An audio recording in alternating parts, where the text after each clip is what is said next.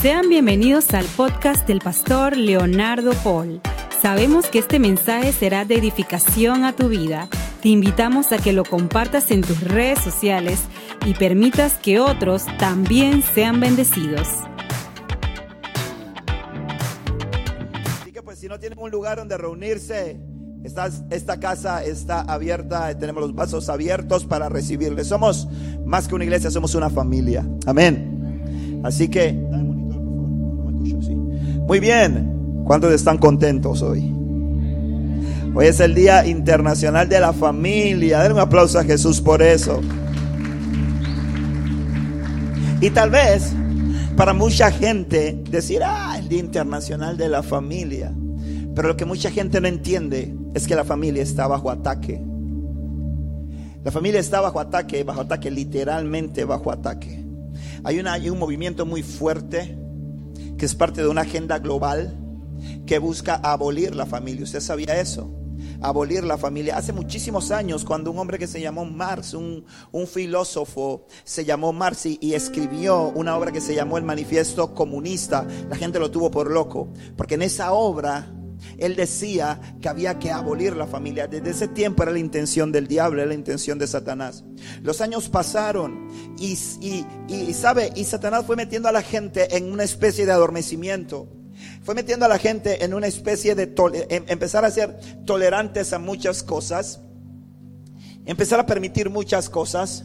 Y hoy por hoy el fundamento de los movimientos feministas en el mundo el, el- otro de los fundamentos y otros de los planes de los movimientos LGBTQ que han traído toda esta tendencia de la ideología de género es que definitivamente tenemos que abolir la familia. Porque señalan que dentro de la familia es un que la familia es un núcleo de desigualdad, es un núcleo de violencia, es un núcleo de discriminación y que hay que reconceptualizarlo todo y hay que destruir el concepto de familia que entendemos nosotros.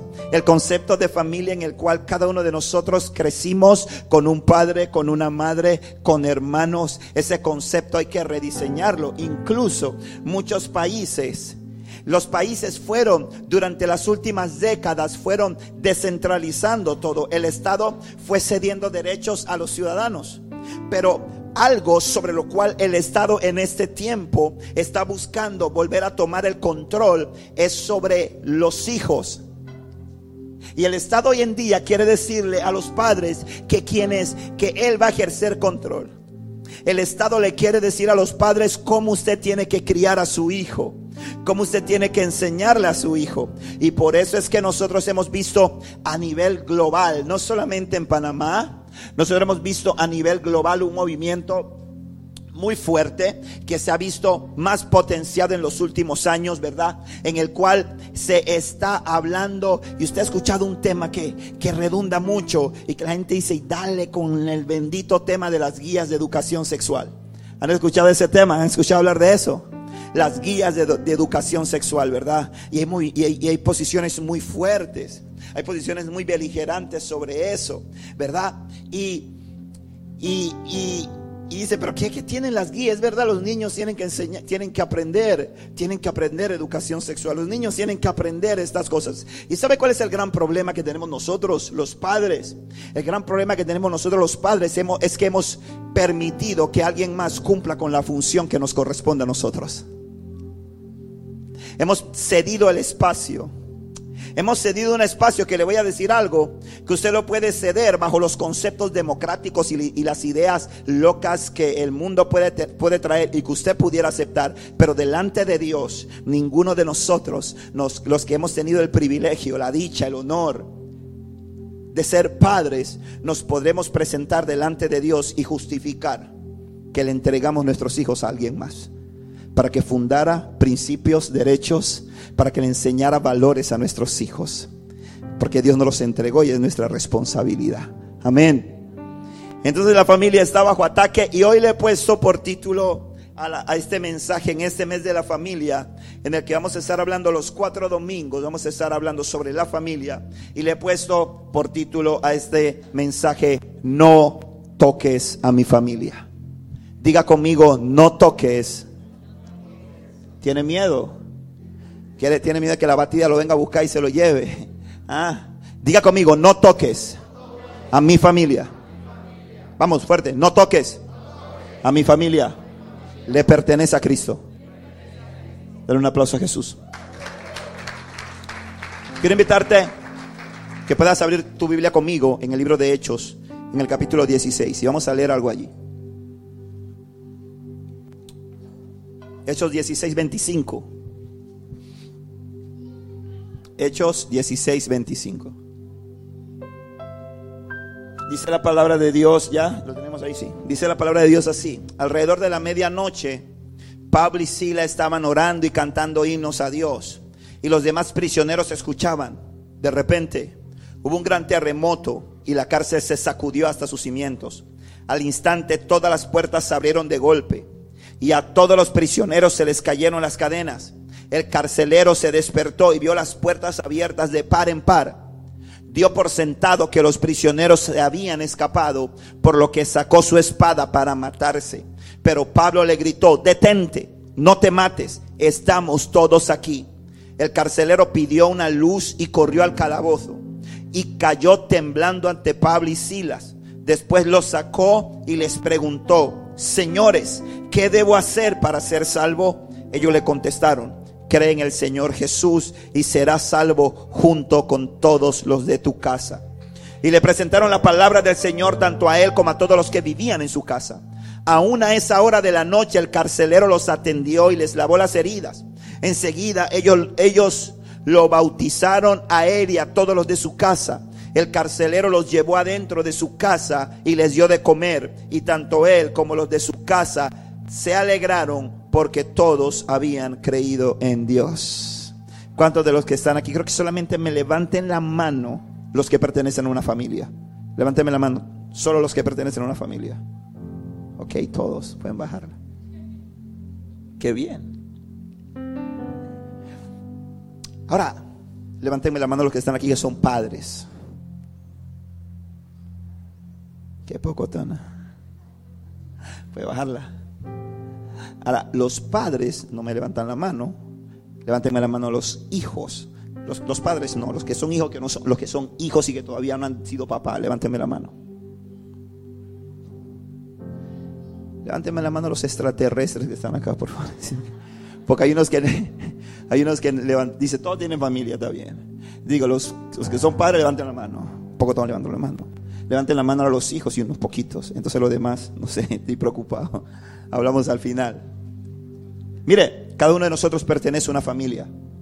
Dentro de nuestra familia desempeñamos un rol. Ya sea que somos padres de familia o que aún no hemos tenido el privilegio de ser padres, y que seamos hijos. Eh, algunos son hijos y también son hermanos. Pero todos los que estamos aquí, dentro de nuestra familia, desempeñamos un rol. Esos roles que desempeñamos dentro de la familia van cambiando y las responsabilidades de los roles también van cambiando. Hay algo que a, algunas personas eh, no le, le, chocan y yo siempre lo digo y me gusta traer la colación porque creo que debemos pedirle a Dios revelación. Hay cosas que a veces nosotros escuchamos y nos chocan un poco, pero a veces tenemos que pedirle a Dios que nos hable después en la intimidad para que el Espíritu Santo nos revele y nos aclare algunos conceptos que pueden estar un poco distorsionados.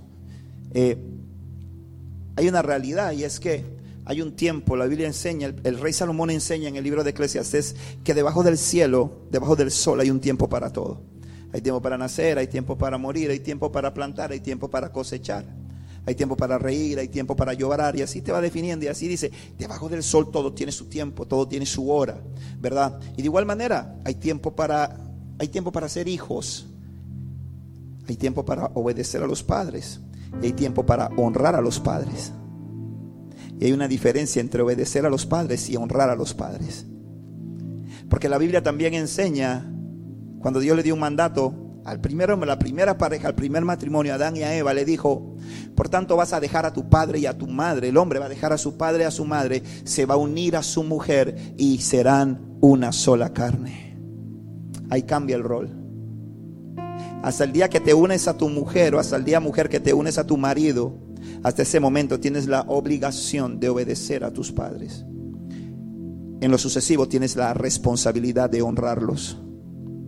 Y honrarlos implica obedecer, en cierta forma. Pero llegan momentos en los cuales tal vez los criterios de tus padres entren en choque con los principios que el Señor ha establecido para tu casa y para tu matrimonio. Y cuando esos momentos de conflicto llegan, entonces tú tienes que honrar la palabra de Dios. Y nunca dejar de honrarlos, aunque en algunos momentos tal vez no les obedezcas lo que te están pidiendo, porque puede ir en contra de lo que el Señor manda. Amén. Y esto lo digo porque muchos de los problemas que hay dentro de los matrimonios es que hay hijos que se casan y madres que quieren seguir mandando dentro del matrimonio como si ellas fueran todavía las que gobernaran. Y eso es un grave error. Eso es un grave error. Y digo las madres porque esa es cosa de mamá. Es en el tema nuestro de hombres, no. No, no, no. Yo siempre he dicho que yo tengo a mi suegra lo suficientemente cerca y lo necesariamente lejos y doy gloria a Dios por eso. Y eso que mi suegra es una mujer espectacular, la amo mucho. Yo creo que Dios me dará, Dios me echó todo lo maravilloso de ella. Yo creo que si fuese, yo creo que sí, yo creo que tal vez porque es mi esposa, es porque es mi esposa, porque si tal vez fuese al revés, yo creo que si yo fuese mujer y Damiana fuera hombre, entonces las cosas serían al revés. Yo sería una mala yerna o no tan buena. Porque yo creo que a veces los, los padres, ¿sabes? Los, las, las, los hijos, las hijas siempre a veces encuentran un buen marido. Y dicen, tremendo, estoy bien contenta, dice la suegra, porque mi hijo se encontró una mujer tremenda de calidad. Pero es difícil, eso es duro, hermano. Es un estándar bien alto escuchar una madre decir, wow, es que mi hijo se encontró una mujer así bien tremenda. Dicen, no, mi hija se encontró un marido maravilloso, espectacular. Ese hombre es de verdad un ángel. El Señor me lo mandó, le mandó a mi hija. Pero cuando es un hijo, hermano, dice, algo le falta. Algo, algo lo veo como pálido. Lo veo flaco. Esa camisa no está bien planchada. Oh, eso no es aquí, eso ahí en otro lado. Pero esas cosas pasan a veces, ¿verdad? Pero jugamos roles dentro de la familia que tenemos que tener claros. Los hijos tenemos la responsabilidad de siempre honrar a nuestros padres. Pero ¿cómo saber cuándo honramos al Padre? ¿Cómo saber cuándo estamos desobedeciendo a nuestros padres? Para eso tenemos que tener una revelación que solo viene de Dios. Para eso tenemos nuestro entendimiento se tiene que abrir y esa apertura de entendimiento la da Cristo cuando llega a tu vida. Cuando el Espíritu Santo viene a tu vida, dice la Biblia que el Espíritu Santo nos enseña todas las cosas. Amén. Y que el Espíritu Santo nos lleva a toda verdad. Yo le doy gloria a Dios por el Espíritu Santo porque tal vez si yo no tuviera el Espíritu Santo, la relación con mi suegra no fuera la relación que soy. Yo creo que la relación con mi suegra es porque el Espíritu Santo me lleva a toda verdad me lleva y me revela todas las cosas y me permite llevar una relación en paz. Y le permite a mi esposa también, aunque mi suegra es muy respetuosa de eso y le ha permitido a ella, yo no recuerdo nunca que se haya metido en algo de nuestra relación, no lo recuerdo. Claro que nosotros también tratamos de vivir nuestra relación y tratamos de vivir nuestro matrimonio dentro de nuestras cuatro paredes. Amén, amén, amén. Lo que pasa es que aquí hay gente también yo no sé por qué estoy hablando de esto, hermano, pero, pero el Espíritu Santo está hablando aquí hoy. Ahora, ¿sabe? Hay gente también que cada vez que tiene un problema va y le cuenta a la mamá. Y se hace la, su mamá es su mejor amiga y todos los problemas que tiene con el marido se lo cuenta, todos los problemas que tiene con la mujer va y se lo cuenta a la mamá. Y resulta que después ellos tienen una romántica, apasionada e intensa reconciliación. Y la mamá la sigue viendo como una demonia la mamá sigue diciéndole, Señor, llévatela, si no yo me encargo, Dios, yo te la mando, Padre. Usted se resolvió, usted se arregló, usted se reconcilió. Me explico, entonces tenemos que aprender, parejas que estamos aquí, que los problemas del matrimonio se resuelvan dentro del matrimonio. Amén que si no podemos resolverlo, busquemos un consejero, una persona que pueda ayudarle, que pueda orientarle. Ahora eso no tiene nada que ver con el maltrato, hermano. Si usted, hermanito, usted está siendo maltratada, no, no, no, no, no. Vaya donde su papá y dígale para que el papá lo agarre y le dé. No, mentira, hermano. Eso no es que se me salió. No, no. No, no, pero no estoy hablando de maltrato, estoy hablando de los problemas que enfrentan los matrimonios. Todo matrimonio enfrenta situaciones difíciles, ¿sí? En todo matrimonio hay veranos, hay otoños, hay primaveras y hay inviernos. ¿Verdad que sí o no? ¿Sí? ¿Está oyendo, Oswer? No te preocupes. Cuando vengan los, algún alguna, alguna tormenta, tranquilo. Tú tranquilo, no, no te asustes, no, no, no, no, la devuelva. Eh, pero, ¿sabe? Dios, Dios, Dios es un Dios de orden y nos dio roles. Nos dio roles.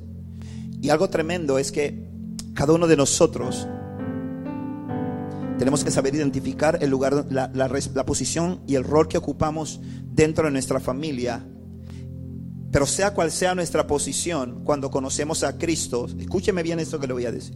Sea cual sea su posición dentro de su hogar, sea cual sea su posición dentro de su familia, cuando Cristo viene a su vida, si usted es el único creyente en su casa, usted se convierte en la cobertura espiritual de su familia no, es que yo soy hijo y mi papá es bien bravo. Es amargado. Es terrible mi papá. Uh, ese es grosero, es patán. O mi mamá es, yo tengo una, no tengo una buena relación con mi mamá, la verdad, pastor. Es que para usted es fácil decirlo porque yo escucho que usted habla de cosas buenas de su mamá y que usted tiene una buena relación. Pero la relación con mi mamá es terrible. ¿Sabe algo? Cuando usted viene a Cristo, escúcheme bien eso. El Señor dice, y aquí no hace distinción si son hijos, si son padres. El Señor dice que nosotros, los que tenemos a Cristo, somos luz del mundo. Amén. Tu vida, tu casa puede estar en tinieblas, tu casa puede estar en oscuridad, tu casa puede estar, pero cuando Cristo viene y cuando Cristo entra en tu vida, tú llegas a tu casa y ahora tú eres una lámpara. Amén. Tú eres una lámpara que tiene que brillar y que tiene que traer luz a todos los que están en tu casa. ¿Está conmigo? Tú eres una luz. ¿Y sabe algo, hermano? Y cuando nosotros venimos a Cristo nos convertimos en la cobertura espiritual de nuestra familia. Y somos llamados a llevar a Jesús a nuestros hogares. Tenemos la responsabilidad de brindar protección a nuestras familias. Y esto lo estoy hablando desde el plano espiritual. Porque hay gente que dice, sí, hermano, yo le doy protección. El que se mete con uno de mi familia, hermano, se la ve conmigo. Y voy allá y le digo, no vamos a beber la sangre. Porque no, hermano, no, no, no, no invente. Cuidado que sale golpeado y todo mayugado de ahí por eso. No, no le estoy hablando de eso. Le estoy hablando de asumir la posición real. Cualquiera grita, cualquiera insulta, cualquiera golpea. Los valientes son los que están de rodillas delante de Dios por su familia. Porque escúchame algo, cuando tú estás delante de Dios de rodillas por tu familia, siempre vas a tener la autoridad espiritual para estar delante de, de ellos, de pie y con autoridad, para que te escuchen. Entonces hay algo bien interesante. Y es que en este pasaje que leemos nosotros es un pasaje bien tremendo. Es un pasaje en el que Pablo y Silas fueron a la cárcel. Y no solamente fueron a la cárcel por no hacer nada malo, porque el gran problema, y esta es, otra cosa que quiero que veamos en este pasaje, es que aquí hay muchos cristianos, mucha gente que está caminando con Dios. Yo le doy gloria a Dios por la obra que Dios está haciendo en esta iglesia. Porque está transformando vidas, está restaurando gente, está haciendo cosas poderosas. Pero yo no sé quién le dijo a la gente, en qué parte de su Biblia leyeron que a los cristianos solamente le pasan cosas buenas. Yo no sé dónde lo leyeron. Préstenme esa Biblia. Para leerla, porque yo no la he visto. Gente que cuando atraviesa el valle de sombra y de muerte, eso es terrible. Eso que dice el Salmo 23. ¿Cuántos, cuántos han escuchado el Salmo 23? ¿Para cuántos el Salmo 23 es una bendición? Qué bendición, hermano, pero yo quisiera borrar ese versículo. De verdad a mí me gusta lo otro, pero ese que dice, cuando pases por el valle de la sombra y de la muerte, no temeré mal alguno. No, ese bórrenmelo. Me puedo saltar ese versículo. Digo, no quiero, pero tengo que atravesarlo muchas veces. Tenemos que atravesarlo. Vamos a atravesar por situaciones difíciles. Y las situaciones difíciles, escúcheme bien esto, para los que están aquí, que son cristianos, para aquellos que están aquí, que le han dicho a Jesús, sí, ven a mi vida, que le han dicho a Jesús, quiero que transforme mi ser, quiero que transforme mi esperanza. El gran problema está en que la gente viene a buscar a Dios por conveniencia muchas veces. No digo que ustedes, pero hay gente que viene a buscar a Dios por conveniencia, porque voy a buscar a Dios porque necesito plata. Voy a buscar a Dios porque quiero que me vaya bien en el negocio. Voy a buscar a Dios porque quiero que mi esposa se reconcilie conmigo. Voy a buscar a Dios y todo eso está bien. Todo eso es parte, ¿sabes de qué? Todo eso es parte simple y sencillamente de las añadiduras de las cosas que Dios te quiere dar. Dice la Biblia, buscad primeramente el reino de Dios y su justicia y todo lo demás vendrá por añadidura. La restauración con tu familia va a ser una añadidura. Que tus negocios prosperen va a ser una añadidura. Que tu relación con tu familia extendida, con tus padres, si estás casado ya, con tus padres, tus abuelos, tus tíos, tus primos, esa es una añadidura. La salud es una, añadidura. Pero lo más importante de toda relación con Dios es Cristo. Amén. Es Cristo. Porque es el problema. Hay gente que viene a la iglesia creyendo y confiando de que se van a sanar Gente que viene a la iglesia creyendo y confiando de que van a de que su, su, hijo, su hija, su esposo, su esposa se van a sanar o van a cambiar o van a salir de la cárcel. Y si eso no pasa, simple y sencillamente dejan y vuelven atrás porque lo que lo fundamentaba no era Cristo, sino eran los panes y los peces. Amén. Y, digo todo esto, ¿por qué? Porque dice la Biblia que Pablo y Silas, ellos habían, habían qué cosa hecho? Habían hecho lo que Dios manda. Habían echado fuera un demonio de una muchacha que era esclava, que la explotaban, que tenía un espíritu de adivinación. Y sus amos tenían el sueño de hacerse ricos y millonarios con ella. Le tenían un puesto y ahí cobraban y la explotaban. Y la muchacha simple y sencillamente ansiaba ser libre. No lo entendía, pero ansiaba ser libre. El Señor la libera. Ella alcanza libertad y eso pone en problemas a Pablo y a Pablo y a Silas. Y muchas veces haciendo lo correcto te vas a meter en problemas. Amén. Haciendo lo correcto te vas a meter en problemas. Y dirás, es que cuando yo estaba en el mundo nada de eso me pasaba. Cuando yo estaba en el mundo no había lío. Cuando yo estaba en el mundo no había problema. Me metí a seguir a Jesús y ahora han empezado una serie de situaciones. Cuando por hacer lo correcto te vas a meter en problemas. Porque simple y sencillamente estás en un mundo que está de cabeza. Estás en un mundo donde a lo bueno lo llaman malo y a lo malo lo llaman bueno. Entonces no esperes encajar en ese mundo.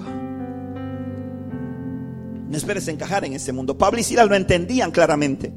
Y ellos hicieron lo correcto. Y producto de eso, ¿sabes qué pasó? Los azotaron con vara de madera.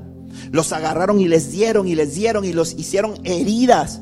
Porque en el pasaje que leímos ahí dice que el carcelero los llevó a su casa y les sanó las heridas. Es decir, no fue que le dieron una correcta, no, los laceraron. Quedaron con heridas abiertas por hacer que lo correcto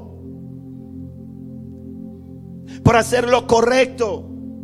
Pero qué tremendo esto, que cuando la actitud que ellos tuvieron, y es la actitud de un hombre, de una mujer que tiene un encuentro con Cristo. Cuando un hombre o una mujer tiene un encuentro con Cristo, ellos dos los azotaron, los golpearon, estaban adoloridos, estaban maltratados. ¿Y sabe lo que hicieron en la noche? Empezaron y formaron tremendo culto de alabanza en la cárcel. Los metieron a la cárcel, lo metieron en el calabozo de más adentro y, los, les, y les ataron el pie al cepo. El calabozo además adentro era oscuro, ahí no había luz, ahí no entraba y no penetraba la luz. Era inmundo, era maloliente. En esos tiempos las cárceles no son como las de ahora. O, no existían las posibilidades de que metieran una manguera y que eso lo manguerearan para sacar el mal olor. Esos, esas cárceles que pueden ser visitadas hoy. Si usted se mete en Google y las busca, se va a dar cuenta. Esas cárceles no tenían adentro, no tenían como tenemos nosotros un baño higiénico y que no tenían nada de eso. El, el mal olor era horrible. Las cucarachas, todo lo que había ahí. Pero ese lugar que era adverso, ellos lo tomaron y lo usaron para glorificar el nombre de Dios. Y cuando empezaron a glorificar el nombre de Dios, algo pasó. Porque escúchame bien, cuando en medio de las injusticias, en medio de las crisis, en medio de las situaciones difíciles, en vez de quejarte, en vez de lamentarte, empiezas a alabar a Dios, algo va a pasar. Algo va a ocurrir. Algo va a suceder. Porque Dios no es estático. Dios es un Dios dinámico. Dios es un Dios que está en movimiento. Dios es un Dios que está haciendo cosas nuevas continuamente. Entonces Dios simple y sencillamente, ellos estaban allí, ellos estaban eh, golpeados, pero empezaron a alabar. En medio de tu crisis, en medio de, de tu situación difíciles, hay alguien que está escuchando alrededor. Escúchame bien esto. En medio de tu crisis, en medio de tu problema, en medio de tu situación difícil, hay alguien que está escuchando alrededor. Hay alguien que está escuchando y dice, quiero ver este man de qué está hecho. Yo quiero ver esta pelada de qué está hecha. Yo quiero ver si es cristiano de verdad o de mentira. Yo quiero ver si el Cristo al que le está predicando es de verdad o de mentira. Y qué triste es cuando nosotros estamos en esa situación y lo que la gente escucha es queja. Pablo y Silas tenían todo el derecho de en la noche, en vez de cantar, estar allá. Ah, ah, ah, un doctor, un médico, me duele. Ay, ay, ay, ay, ay, ay. Pero en, lugar de eso, ellos sacaron fuerza de debilidad y empezaron a alabar a Dios. Si tú estás siempre atravesando por un proceso difícil hoy, saca fuerza de debilidad y alaba a Dios. Y cuando la gente te vea y te pregunte cómo estás, dile bien. Porque muchas veces decimos que tenemos a Cristo y cuando la gente nos encuentra dice, ¿cómo está? Casualmente contigo quería hablar. Y de una vez ponemos una cara así.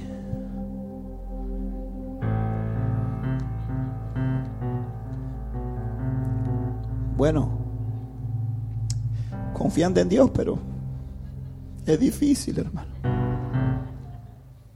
Si te encontraras al pastor, si te encontraras a tu hermano de oración con quien tal vez te estás haciendo vulnerable, no, hermano, te encuentras a la bochinchosa.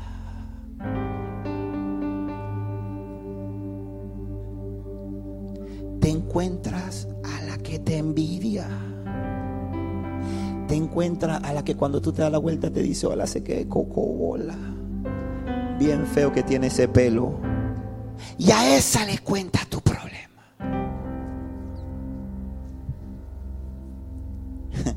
No, mamá, te invito a la iglesia, mamá, te invito al culto, mami. Tú tienes que ir a la iglesia, mamá. Cristo va a venir, te vas a quedar. Mamá, hueles como azufre, mamá. Tú necesitas de Dios, mamá, a la iglesia, mamá. Y cuando tiene el primer problema, la llama, mamá, yo no sé qué hacer, mamá, mira, ya yo estoy cansada, yo voy a dejar a este hombre. ¿qué te pasa? ¿Tú crees que tu mamá tiene ganas de buscar a Cristo así? No, hermano, tu mamá no dice, no, no, no, no, déjame, déjame, déjame, déjame, déjame con Jacinto, déjame con mi brujo tranquila, déjame que me haga mi baño, mi resguardo. Porque si yo voy a estar como ella, yo mejor me quedo acá como estoy. Entonces, hermano, le voy a decir la verdad aquí en confianza, no se lo diga a nadie. Hermano, cuando usted está en el calabozo de más adentro, cuando usted está pasando su crisis, que la va a pasar, porque aquí yo no lo voy a estar ofreciendo a usted que, que esto es la. No, no, no, hermano, váyase para otra iglesia allá. Hay una que se llama por ahí que pare de sufrir. No, no, no, allá le pueden decir otra cosa. Aquí yo le voy a decir que usted va a enfrentar problemas en el camino del Señor, va a enfrentar dificultades, pero Dios no te va a desamparar, no te va a abandonar, va a estar contigo todos los días. Y te voy a decir algo. Si cuando tú estás atravesando tu crisis, hermano, hermano, quédate callado si no vas a alabar al Señor. Quédate callado. No salga. Ponte un cartucho en la cabeza. No, si yo usamos mascarilla, no te quites la mascarilla. Porque la gente no sabe si está reído, si está llorando. Y si tiene los ojos llorosos, ponte un lente oscuro. Para adelante. Esta gente atravesaron una crisis. Escúchame bien esto. Esta gente atravesaron una crisis que iba a traer salvación. Y hay gente que está viendo cómo tú, cómo tú reaccionas en medio de tu crisis. Amén. Hay gente que está esperando a ver cómo tú reaccionas en medio de tu crisis para decir, hey, eso es verdad, yo quiero a Cristo. Gente que se queda con la boca abierta que dice, ¿cómo? No, yo quiero a Jesús porque yo, Él no era así, Él ha cambiado. Ella ha cambiado. En otro tiempo se hubiera tomado tres Valium y ahora estás cantando y alabando al Señor. Yo quiero lo que ella tiene. Yo quiero lo que ella tiene. Y las crisis, escúcheme bien esto. Las crisis son oportunidades para que otro vea la gloria de Dios a través de tu vida. Sí, sí, sí, sí, sí. Otros van a ver la gloria de Dios a través de tu vida y van a creer. Amén y van a creer. Diga conmigo, ya no me voy a quejar, voy a cantar, voy a alabar. Y si no, me quedo callado. Gloria a Dios. Qué bueno. Qué bueno. ¿Sabe qué? Cuando esto pasa, ellos empiezan a alabar y algo sucede. Dice que hay un temblor. Hay un temblor. Hay un temblor, hermano. Dice que tembló, la alabanza tembló. Dice que la cadena de todos los presos se cayeron. Se cayeron. Y yo creo que eso fue lo que despertó al carcelero que estaba dormido. No fueron, no creo que fue, no creo que fue el temblor, sino que fue el poco de cadenas que se cayeron. Las puertas de la cárcel se abrieron. Él dijo, ahora sí se formó. A mí me van a matar porque de aquí todo mundo se fue. Todo mundo se fugó. Todo mundo huyó. Pero resulta ser que Simple y sencillamente, Pablo le gritó desde adentro y le dijo, aquí estamos todos. Aquí estamos todos. ¿Y quieres que te diga algo, iglesia? Dios tiene un plan y tiene una un propósito con tu familia.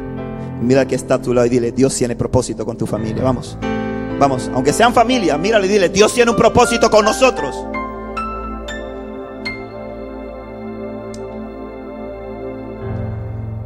Pero como inicié esta prédica, la familia está bajo ataque. Hay un plan diseñado para destruir la familia.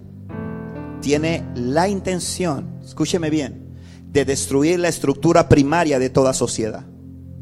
Una estructura que no fue diseñada por ningún hombre, ningún sociólogo, ningún estadista, ningún político, ningún humano creó el diseño ni diseñó la familia. Escúcheme bien esto. La familia fue diseñada en el corazón de papá. Amén. En el corazón del Padre Celestial. El Señor un día le dijo, después que creó todo, le dijo al Hijo y le dijo al Espíritu Santo, vamos a hacer, y dijo, hagamos a los seres humanos. Génesis 1, 26 al 28 dice, hagamos a los seres humanos a nuestra imagen, a nuestra imagen, atiende esta palabrita, captura la imagen para que sean como nosotros. Ellos reinarán sobre los peces del mar, las aves del cielo, los animales domésticos, todos los animales salvajes de la tierra y los animales pequeños que corren por el suelo. Así que Dios creó a los seres humanos a su propia imagen. A imagen de Dios los creó, hombre y mujer los creó. Luego los bendijo con las siguientes palabras, sean fructíferos y multiplíquense, llenen la tierra y gobiernen sobre ella. Reinen sobre los peces del mar, las aves del cielo y todos los animales que corren por el suelo. Amén. Aquí vemos el plan de Dios. La familia fue una idea de Dios, un concierto de la Trinidad, Padre, Hijo y Espíritu Santo. El concepto de familia claramente definido en el versículo 27 dice, varón, hombre y mujer los creó. Amén. Es el primer orden que vemos. Y dice que fueron creados a imagen de Dios. Y aquí voy ahí, aquí yo voy el primer ataque. Y el ataque, tal vez uno de los ataques más fuertes, por lo cual nosotros debemos defender la familia.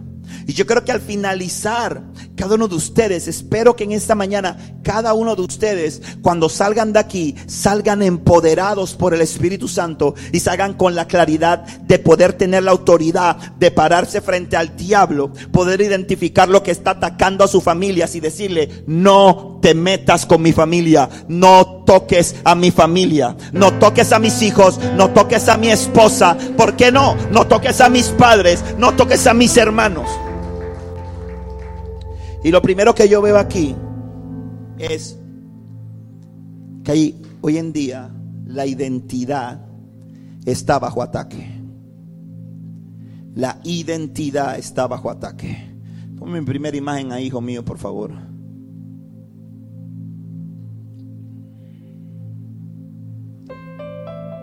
Históricamente hemos sido enseñados y nadie le ha interesado y le ha preocupado eso ¿Qué fue primero? ¿El huevo o la gallina? A ver, ¿qué fue primero? ¿Huevo o gallina? ¿Ah? Respeten me decir gallina. Pero ven, así como temerosa, ¿no? Como que gallina, como que gallina. Gallina, gallina, gallina. Gallina. Claro que fue la gallina primero. Pero históricamente, ¿qué nos han dicho? ¿Qué, nos han enseñado en la escuela? Que el man que está en la esquina es el abuelo de alguno de ustedes. Y la rubia que está del otro lado es la abuela de alguien. Y hoy, hoy, por hoy, hay cristianos que tienen dudas sobre su identidad. Porque hemos sido enseñados.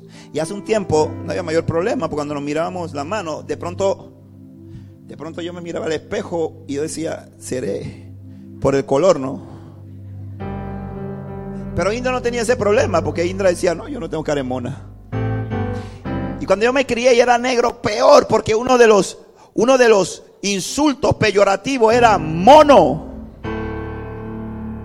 Sí, sí, sí. Lo que eran un poquito más, porque aquí los panameños juran que ellos son alemanes, ¿no?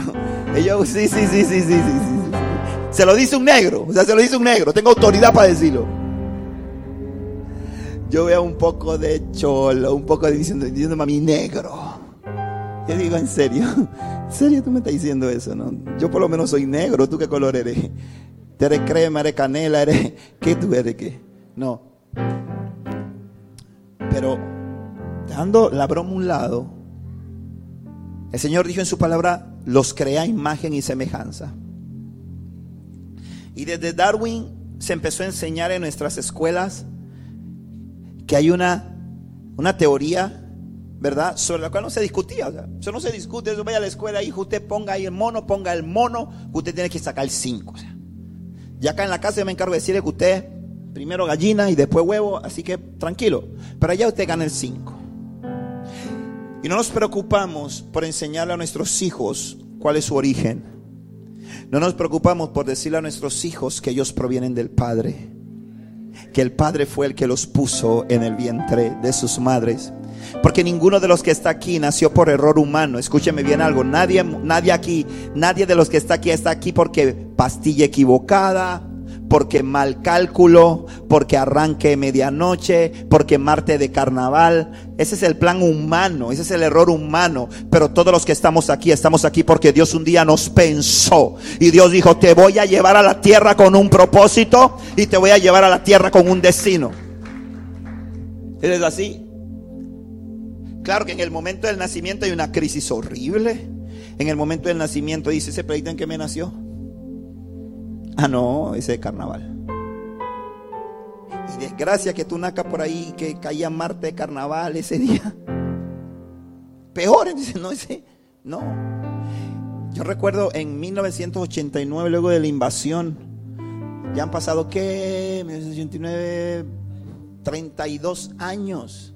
Aquí en Panamá hay un pocotón de fulitos, ojos verdes, cabello duro y apellido González, Pérez. No son ni Hamilton, no son Stephen, no son, no, no, no, son Pérez. No vamos a explicar nada. Pero ninguno de ellos es un error. Porque, escúcheme algo, el único dador de vida, el único dador de vida es Jehová de los ejércitos. Así le voy a decir una cosa, mire, yo le voy a decir una cosa a los padres que están aquí. Está bien que los padres tenemos que enseñar a nuestros hijos. Eso lo he visto mucho aquí en el interior. ¿ah? Espero que aquí no haya en esta iglesia, no haya nadie con ese concepto. Y si hay alguien aquí hoy, con la ayuda del Espíritu Santo, voy a tratar de destruírselo. Hay padres que le dicen a su hija, si tú me sales embarazada, te largas de la casa. En serio. Enséñale para que no salga embarazada. Instruyala para que no salga embarazada. Oriéntala para que no salga embarazada. Prevenga para que no salga embarazada. Pero si sale embarazada, hermano, deje el show y abrácela y ámela y no la entrega allá fuera al mundo que no va a tener misericordia de ella. Y bajo ninguna circunstancia estoy aquí justificando la sinvergüenzura, ni estoy justificando el, el pecado. Ah, no, ese pastor no me gusta porque el, día que sabe cuánta plata invertí en ella para que nos defraudara de esa forma. Así como tú eres perfecto, te vería yo a esa edad. Dale gracias a Dios por la misericordia de Dios, que en medio de tus errores y defectos no cometiste un error de envergadura. Pero la gente necesita que la amen, más que se la tiren al diablo allá afuera que les está esperando. Pero hay un problema serio con la identidad. Porque hoy en día los muchachos no saben cuál es su procedencia. Y la pregunta que yo haría es, ¿cuántos de los padres que están aquí se han sentado con sus hijos a decirle, usted nació producto de la creación del Padre? ¿Cuántos de los que estamos aquí realmente intencionalmente nos sentamos a decirle? Y le decimos y tenemos el valor de decirle a nuestro hijo, gane uno en ese examen, pero ponga que usted viene producto de la creación de Dios. Ay, no, papito, no gane uno. No la cabeza profesora loca. Usted sabe que todo lo que hacemos tiene un trasfondo espiritual y tiene un poder en el espíritu. El problema, ¿sabe cuál es, hermano? Que hoy nadie quiere padecer por Cristo. Hoy nadie quiere padecer, padecer por Jesús. No, no, no, no, no. Nada que me complique. ¿Qué tengo que hacer? Yo veo a cristianos vendiendo rifa misericordia. One, two, one, five. Bolita. ¿Qué más hay? Yo me quedé en la bolita. ¿Ah? Porque se lo mandaron del trabajo. Porque le mandaron la rifa al niño y hay que vender la rifa, hay que vender los números, hay que vender los chances. Es que, es que si no le van a poner un uno. Ahora, yo le voy a decir la verdad, hermano. Yo le voy a decir la verdad. Porque yo no, a mí no me gusta engañar a la gente. Yo no le estoy diciendo que si usted está comprando en el tablero, frente al tablero de el 99, y usted Señor Padre, dirígeme. Sí, hermano. Porque hay sinvergüenza que se ponen a orar por. Sí, ay, Señor. Señor Padre. Señor. Tú sabes que yo tengo una necesidad, Dios. Y tú, para ti no hay nada imposible, Dios. Si tú hiciste que una mula hablara tú puedes hacer que la ánfora de la fortuna me bendiga, Dios. están ahí.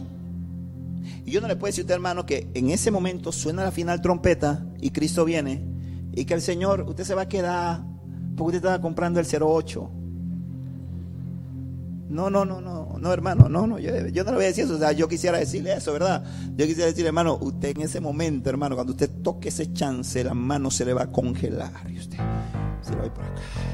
No, hermano, pero eso no va a pasar. Usted va a comprar su chance, puede que hasta se lo gane. Porque el diablo es así de mentiroso. Mire, yo estaba muchacho, como primero segundo año en la facultad de Derecho. Un día nos metimos un casino. Bueno, no nos metimos un casino, nos metimos al único casino que había. Porque en eso Maricel, ¿tú te acuerdas? Porque tú, no estás tan pelada, Maricel, tú vas conmigo ahí. Y casino, casino nacional, en Vía España, ahí quedaba en Vía España. Salimos a la universidad fumamos para el casino. Yo, casino. Hermano, yo estaba limpio. mi papá taxi de ni que plata, tenía para el pasaje. Yo, vamos para el casino, pues. Y nos metimos al casino y el relajo y los pelados y las cosas. Y yo vi una maquinita ahí, hermano. Yo tenía un cuara. Y yo eché el cuara en la máquina. Y yo, el, pasaje, hermano. Pero ya estaba pelado, así que tenía condiciones. Yo iba a caminar. Yo eché el cuara y yo jalé la máquina. Hermano, y empezó a tirarme cuara a la máquina. Y caían los cuaras. Y mi amigo, viste, te dije la suerte. Hermano, y como ya le he dicho, a mí, a mí el Espíritu Santo, hermano, cuando tú estás marcado por el Espíritu Santo, el Espíritu Santo se encarga de, se encarga, hermano, de desgraciarte cualquier cosa que parezca buena y que no sea su voluntad. Es de verdad. O sea, yo cuando agarré ese pocotón de cual, hermano, yo dije, esto, si yo me voy con esto y me para un policía allá afuera, imagínate, negrito. O sea, tú sabes, no, no tenía que ropa y que no, no, no, hermano, me iban a llevar preso con esto. Y yo decía, Dios, tú esta plata. Y si vamos a seguir jugando, me dijo otro. Hermano, y el Espíritu Santo lo sentí, hermano. Porque aunque nada de mi pecado, yo estaba marcado por el Señor. ¿Y tú qué? ¿Tú qué? Y como siempre, hermano, me vino una culpa. Una culpa cuando me, como cuando me hurté la gallinita cuando tenía seis años en el supermercado Milagro. Un caldito de pollo me llevé, un caldito de pollo. Es otra historia que se la cuento otro día. Hermano, yo dije, no, no, no, no, no. Yo voy para adelante. Agarré un poco de cuara, le di a mis amigos y salí de ese lugar de ahí. Salí de ahí. Hermano, pero yo pensaba en ese momento, si Cristo llegara en este momento, yo creo que yo me iría al infierno y vería máquinas donde echaría plata todo el día y me irían despedazando. Todas esas ideas se me venían a la cabeza, hermano. Y sabe que algo le quiero decir que hay un problema de identidad y es que nosotros tenemos que entender quién somos en Cristo para luego poder ser de bendición a nuestra familia. Y cuando uno está en Cristo, uno pertenece. Dice el Señor que nosotros no pertenecemos al reino de esta tierra. Amén. Y tenemos que empezar a actuar como ciudadanos del cielo en toda nuestra conducta, en todo lo que nosotros hacemos. Somos creados con Dios con un propósito. Amén. Y escúchame bien esto. Fuiste puesto en la familia que fuiste puesto por Dios con un propósito. Porque cuando tú naciste, tú no escogiste. Y dice, no, no, no me mande para esa familia. ¿Qué familia? Paul. No. No, no. Valladares a mí me combina mejor. Sí, no, no, no, no, no, hermano. Cuando usted nació, usted no escogió la familia donde usted quería nacer. Entonces, ¿quién la escogió por usted? ¿Quién la escogió por usted? Escogió Dios. Usted, su mamá no fue allá al hospital y dijo, deme ese, el chombito, si es ese. Ajá, el cabezón, sí, ese, démelo. No. Usted nació en un hogar en donde Dios lo puso. Y así mismo como usted nació en ese hogar donde Dios lo puso, que hoy día puede ser el Vietnam, hoy día puede ser un desastre, hoy día puede ser un problema, pero eso tiene que ser un problema hasta que tú le entregaste tu vida a Cristo, porque cuando tú le entregaste tu vida a Cristo, algo tiene que cambiar. Algo tiene que empezar a suceder en tu casa. Algo tiene que empezar a moverse en tu hogar. Algo tiene que empezar a cambiar ahí. Tú no me puedes decir a mí que llegó la luz, porque eso lo dice la Biblia. La Biblia dice, Cristo te dice, tú eres luz para el mundo. Es decir, Dios pone su luz en ti, tú empiezas a brillar y te dice, pon la luz arriba, en lo alto, para que alumbra a todos los que están en la casa. Entonces, cuando tú le entregas tu vida a Cristo, algo tiene que pasar en esa familia. Sea cual sea el precedente, maltrato, violencia. Escúchame, Dios va a sanar todas tus heridas. Dios va a sanar todas tus heridas. Persevera permanece, pero tienes que entender que tú fuiste llamado para ser luz. Y sabes algo, hermano, el gran problema que tiene la humanidad hoy en día, el gran problema que hay, serio, severo, gravísimo, escúchame bien, no hay vuelta atrás. O sea, esto no va a mejorar. Uy, pero me invitaron a esa iglesia aquí, pastor, más pesimista. No, yo no soy pesimista, yo soy, yo soy profético. Eso lo dice la Biblia, no lo digo yo. La palabra enseña que iban, los tiempos iban a ir empeorándose a causa de la maldad del hombre. Ahora, e, el negocio con nosotros los hijos de Dios es otra cosa. Amén. Es otra cosa. Porque la palabra que a mí me sostiene en medio de cualquier crisis, en medio de cualquier situación global, es esa que está en el libro de Isaías, capítulo 60, en el versículo 2, que siempre la repito, que dice, tinieblas cubrirán la tierra y oscuridad las naciones, mas sobre ti amanecerá Jehová y sobre ti será vista su gloria. Esa es la palabra que a mí me sostiene. No me importa lo que está pasando al mundo, el mundo no va a mejorar.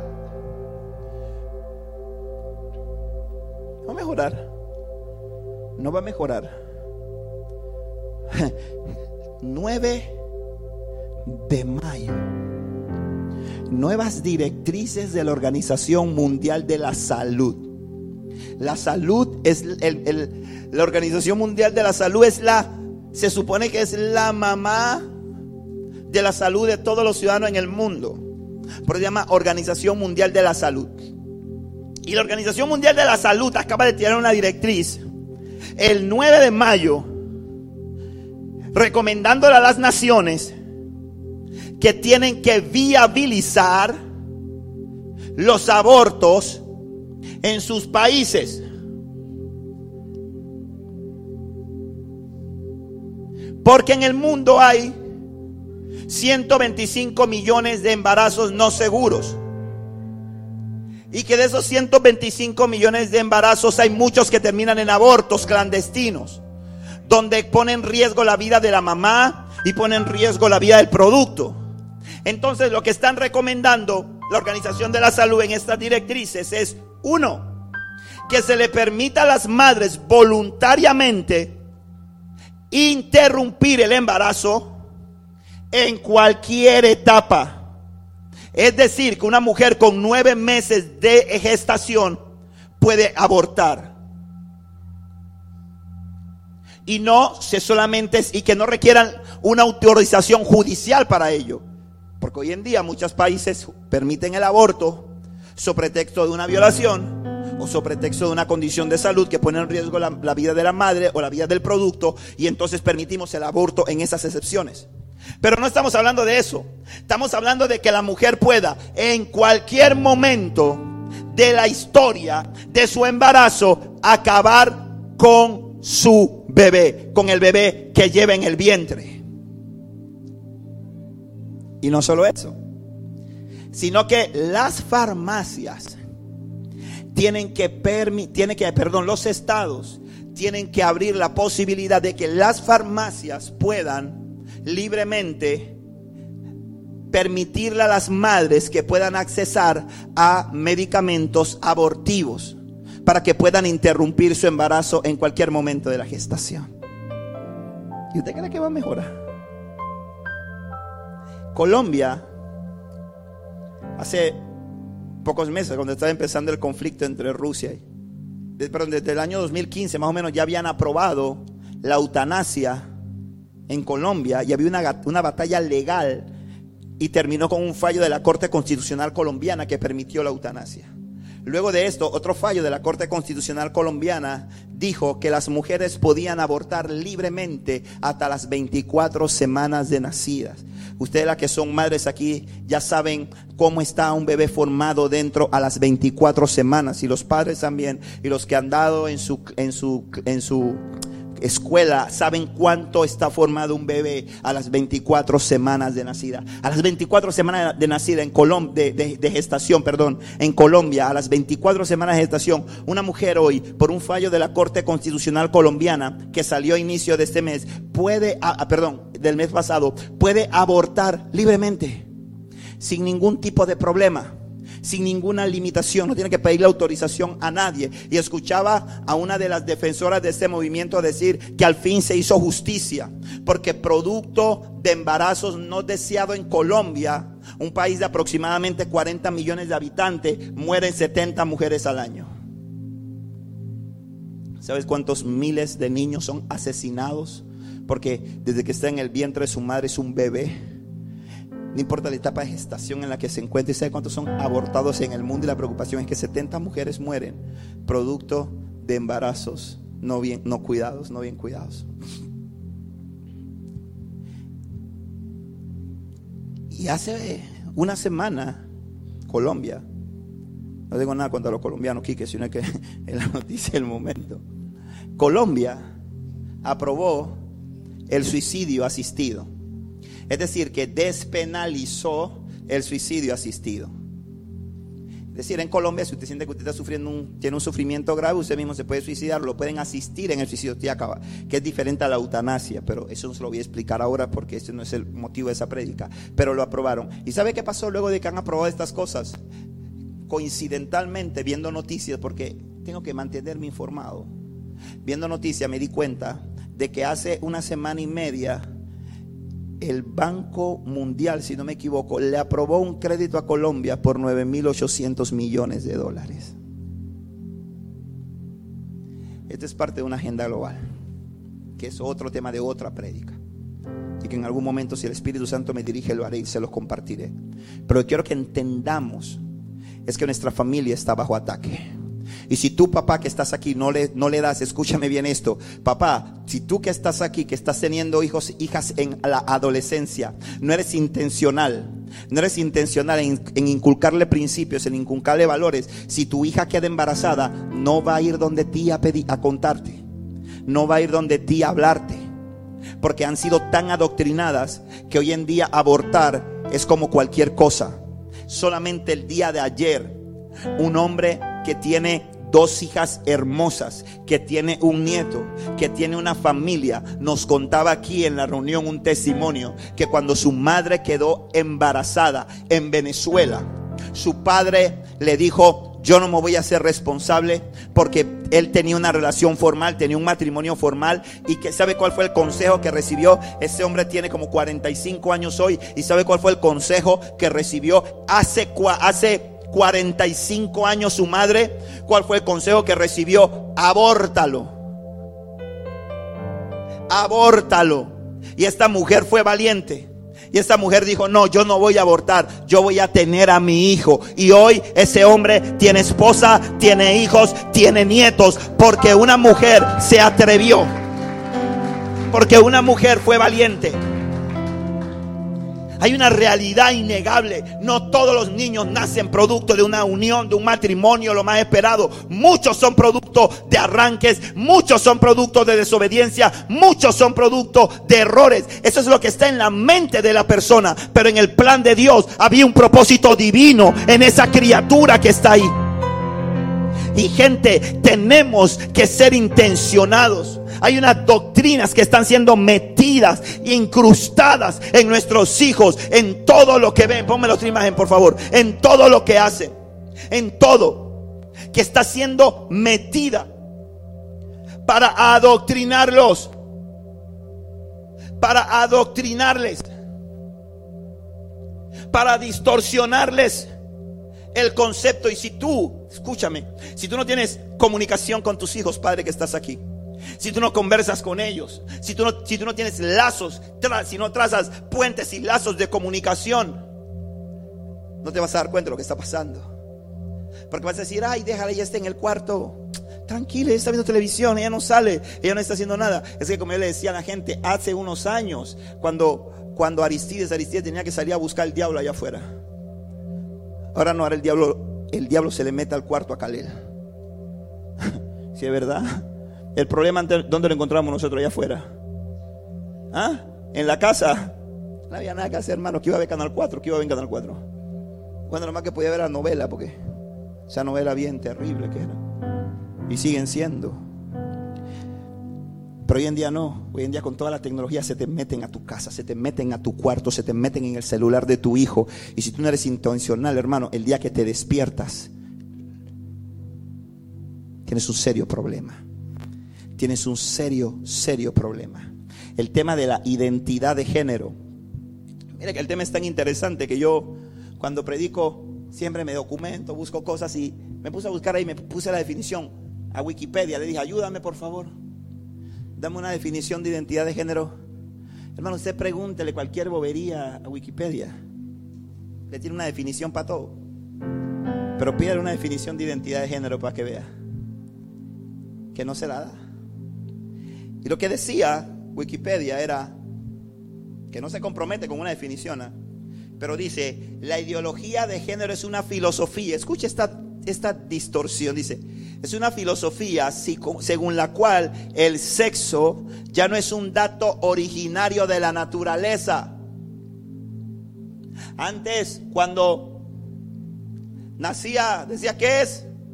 Varón. ¿Qué es? Niña.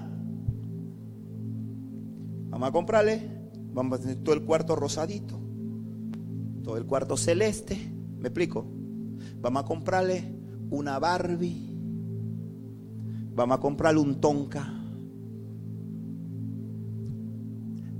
Ahora después la cosa evolucionó, ¿verdad? Y llegaron los ultrasonidos. Primero los 2D, que la gente decía, ay, míralo igualito, el papá, la naricita del papá. Yo veía una mancha, hermano. Yo decía, ¿eso qué? Si no, pero míralo bien igualito. Yo decía, yo sé que el papá es feo, pero esa mancha no, hombre. Pero después llegaron los 3D. Después llegaron los 4D.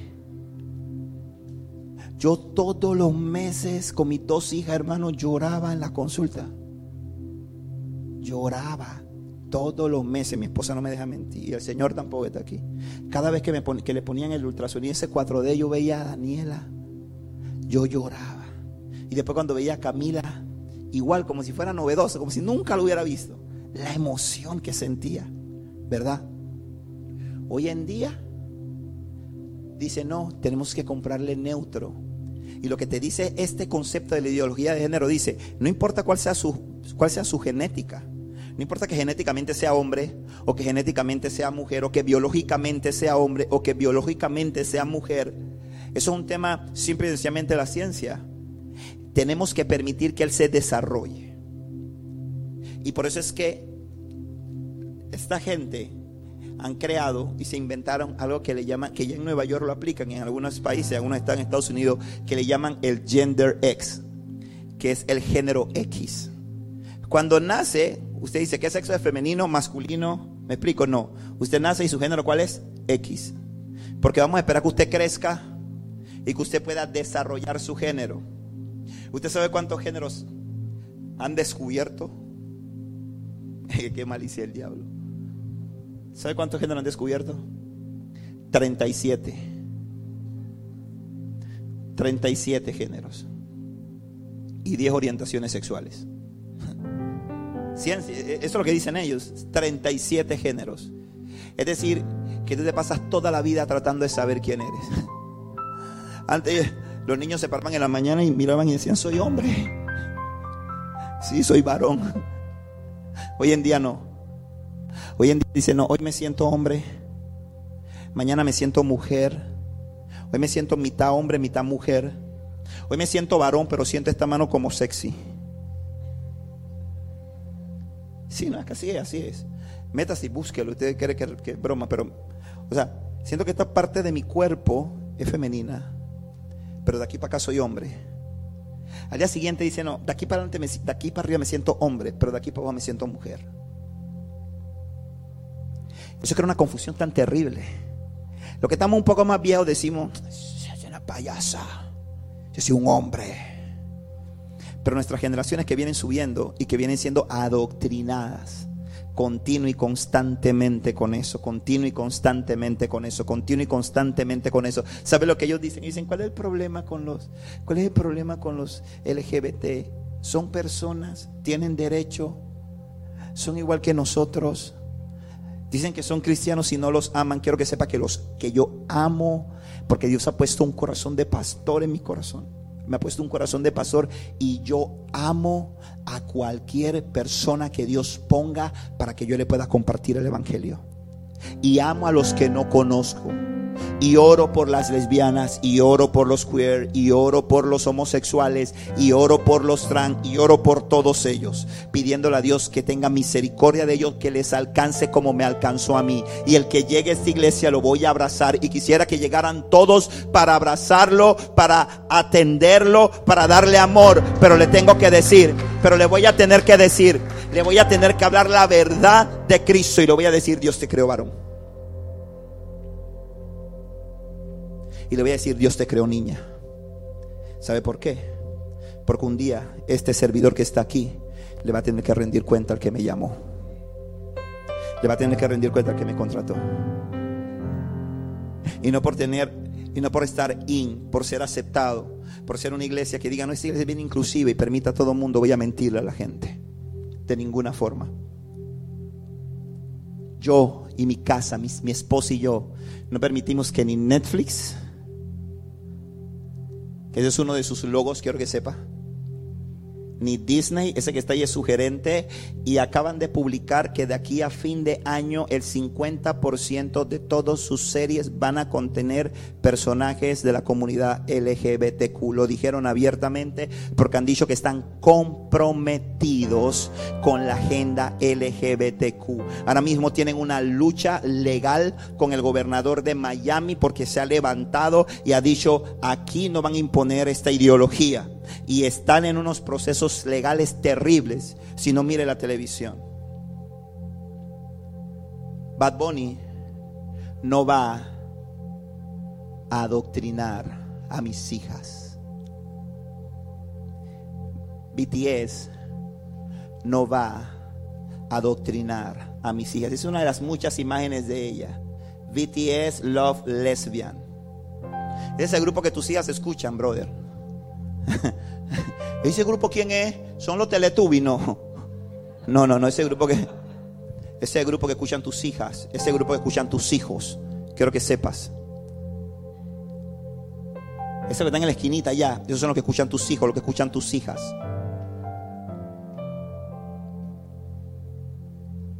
Que salen con la bandera LGBTQ, que tienen prácticas homosexuales en sus conciertos y en sus presentaciones y en sus videos. Tómate un tiempo, salte un rato de la apretada agenda de trabajo, de los compromisos laborales, del cansancio, del dolor de pie, de cocinar todo el día, de hacer cosas y métete un, poquito en YouTube y pon BTS. Pero hermano, no termines cantando la canción y bailando como yo ahora. Eh, me voy a sentir mal. Para que tú veas lo que están adoctrinando a tus hijos. Eso que está ahí, los anime, dice, ¿por qué tienen? Ayer me, me preguntaba mi hija, papá, porque te estoy diciendo, hermano, la cosa se está poniendo seria. Y yo estoy como un jaguar. Me dice, papá, pero ¿qué tienen los animes de malo? ¿Por qué los animes son malos? Ya también en esa etapa, ¿no? Esas preguntas, ¿no? Y yo le dije, por ahí vamos a hablar. Y ahora mismo yo estoy, hermano, vuelto un... Estoy metido en el estudio profundo de los animes. Porque yo los amo a ustedes y yo me preparo delante del Señor para traerle una palabra de Dios a ustedes. Pero, pero con el respeto que ustedes se merecen, primero que ustedes están mis hijas. Es que así, hermano. Si yo pongo la iglesia por encima, si yo pongo a la iglesia por encima de mis hijas, estamos en problema. Si usted pone cualquier cosa después de Dios por encima de su familia, usted está en problema. Escúcheme bien eso, papá, hijo, hermano, quien sea que esté aquí. Si usted pone después de Dios cualquier cosa por encima de su familia, usted está en problemas. Porque después de Dios no hay nada importante en su vida que su familia. Nada, nada, nada, nada.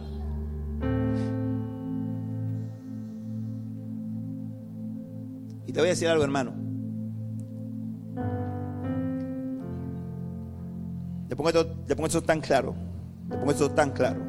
Esta semana, cuando yo llega a mis hijas de la escuela, nosotros siempre, ¿cómo les fue? Cuéntenos qué hicieron y tratamos de mantener esa relación. Y una de las niñas, nos decía una de las niñas que, que está en sexto grado, nos estaba diciendo que ahora mismo están en el tema de la reproducción humana. Están dando ese tema. Y entonces eh, nosotros tratamos de, le compramos un libro cristiano para que leyera, le explicamos, Damiana se sentó con ella y le explicó esa parte. Yo creo que es un tema más de mamá. Yo entro cuando tengo que aclarar conceptos legales y jurídicos de esos temas. Entonces, ¿sabe?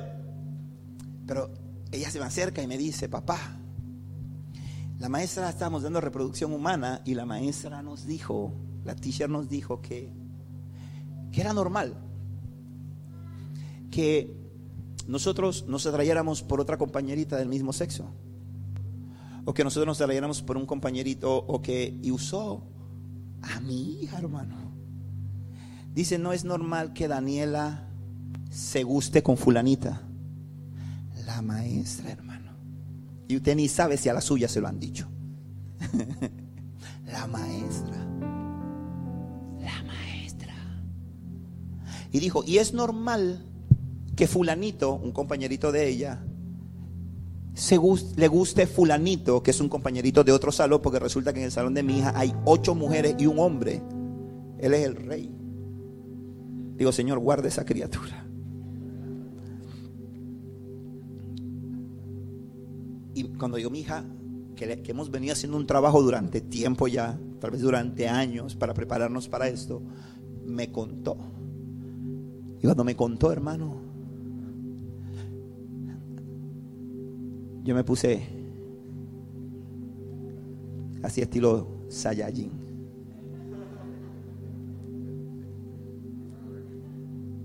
Y yo fui a mi computadora y mandé un correo. Ahora, ojo con esto. ¿ah? Ojo, yo sé contra quién es mi lucha. Yo sé contra quién es mi lucha. Mi lucha no es con la maestra. Mi lucha es contra el diablo. Porque si ella tiene ese concepto en su mente, es porque ella tiene una idea que alguien le metió, que alguien le implantó. Y ella necesita también tener un encuentro con Jesús. Amén. O sea, mi lucha no es contra ella. Pero no por eso. Yo voy a decir, por eso la maestra me da cosas. Oye, ella no sabe. Hay que me siga adoctrinando a la niña, que acá yo la acomodo. Agarré, yo mandé un correo. Y yo le dije, le quiero presentar mi formal protesta por lo que usted enseñó en su clase el día de hoy. Primeramente, porque los principios, nosotros le instruimos a nuestras hijas en principio cristiano. Y si la materia que usted está dando es reproducción humana, lo único que usted puede enseñar es que la única forma en que se procrea la vida es producto de la unión de un óvulo y un espermatozoide. Y que eso viene producto de la unión de un hombre y una mujer. Le agradezco, le agradezco que nos deje a nosotros la formación y el desarrollo de, nuestra, de la identidad de nuestra hija. Porque la formación y el desarrollo de nuestra hija nosotros se la formamos en casa. Si tú no le enseñas, si tú no le formas la identidad a tu hijo en casa, Netflix se la va a formar. Disney Plus se la va a formar. BTS se la va a formar. Bad Bunny se la va a formar. Los animes se la van a formar. Si tú no asumes la posición que Dios te ha dado.